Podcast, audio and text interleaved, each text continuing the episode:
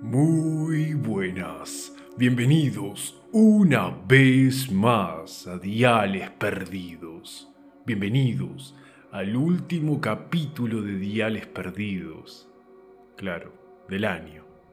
Y hoy vamos a viajar en el tiempo y vamos a conocer a Gilles Garnier, un asesino de niños o un hombre lobo.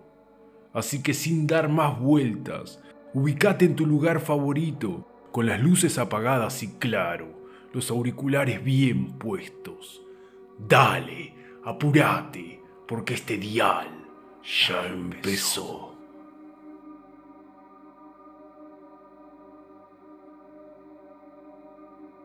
En el año 1573, en un lugar apartado de Amenche, Francia, oculta entre los árboles, había una choza toscamente construida.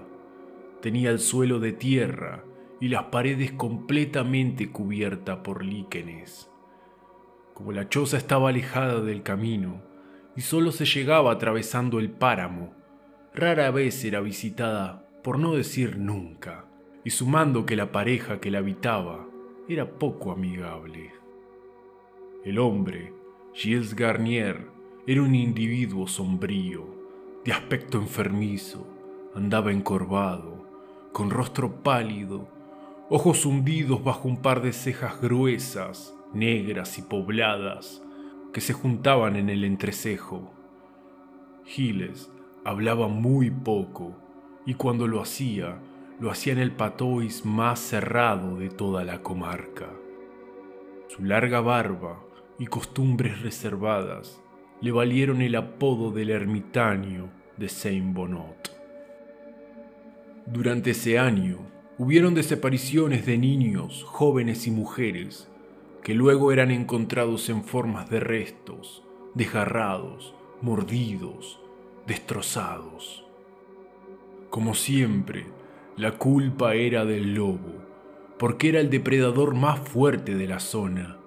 Pero un día por la tarde, dos aldeanos de Chantenoy, que volvían a casa del trabajo atravesando el bosque, oyeron los desgarradores gritos de un niño. También oyeron el profundo aullido de un lobo. Al correr en dirección en donde procedían los gritos, descubrieron una niña defendiéndose de un ser monstruoso que la atacaba con garras y dientes. En cuanto los aldeanos se acercaron al rescate, el ser huyó a gatas entre las sombras de la espesura. La niña no sobrevivió. Tiempo después, los aldeanos, a pesar de los aullidos y de ver la bestia salvaje, no pudieron identificarla al 100% como un lobo, porque creían haber reconocido rasgos del ermitaño. Y así fue como la gente, si ya le tenía un poco de manía, ahora lo odiaban. El ataque ocurrió un 8 de noviembre. El día 14 del mismo mes, desapareció un niño de 10 años que fue visto por última vez a poca distancia de las puertas de Doul. Por esta desaparición fue detenido el ermitaño de Bonot junto con su mujer y fue llevado a juicio. Durante el juicio pudieron arrancarles pruebas todas corroboradas al detalle por testigos. En un lapso de tan solo dos meses, Gilles Garnier había atacado a siete niños con la forma de un gran y hambriento lobo, alimentándose de sus extremidades y llevando el resto del cuerpo a casa para compartir con su mujer. Muchos aldeanos de distintas zonas de Autume y Chastenoy aseguraban haber visto al ermitaño bajo la forma del lobo merodeando por los prados. Lo sorpresivo fue en la fiesta de San Bartolomé, cuando la bestia capturó a un joven de 14 años que se encontraba a un pie de un gran peral. Se lo llevó a la espesura y lo asesinó con la intención de comérselo. Justo, unos hombres que pasaron se dieron cuenta del acto e intervinieron, pero el chico ya estaba fallecido. Lo curioso fue que fueron los únicos testigos que en sus declaraciones dijeron que Shields tenía apariencia humana y no de lobo. En el año 1574, Gilles Garnier o el ermitaño de Bonot fue condenado a ser arrastrado hasta el lugar de ejecución pública y quemado vivo junto con su mujer, sentencia que se cumplió rigurosamente.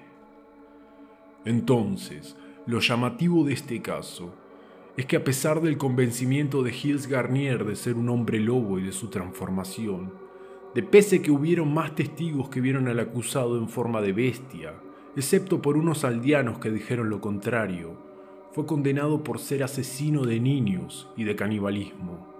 ¿Por qué? ¿Fue un asesino? ¿U ocultaron el hecho de ser un hombre lobo por alguna otra razón? ¿Pero por qué lo hicieron? Contame qué piensas tú.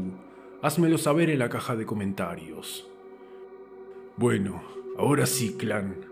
Les deseo que terminen de la mejor manera el 2023 y que comiencen aún mejor el 2024. Y en el próximo año, no se preocupen, porque Diales Perdidos estará aquí, firme, junto con todas estas bestias que tengo detrás de mis espaldas. También habrá y vendrán cosas nuevas, así que más que nunca, no dejes de suscribirte, así muy pronto te estaré contactando en otro Dial Perdido.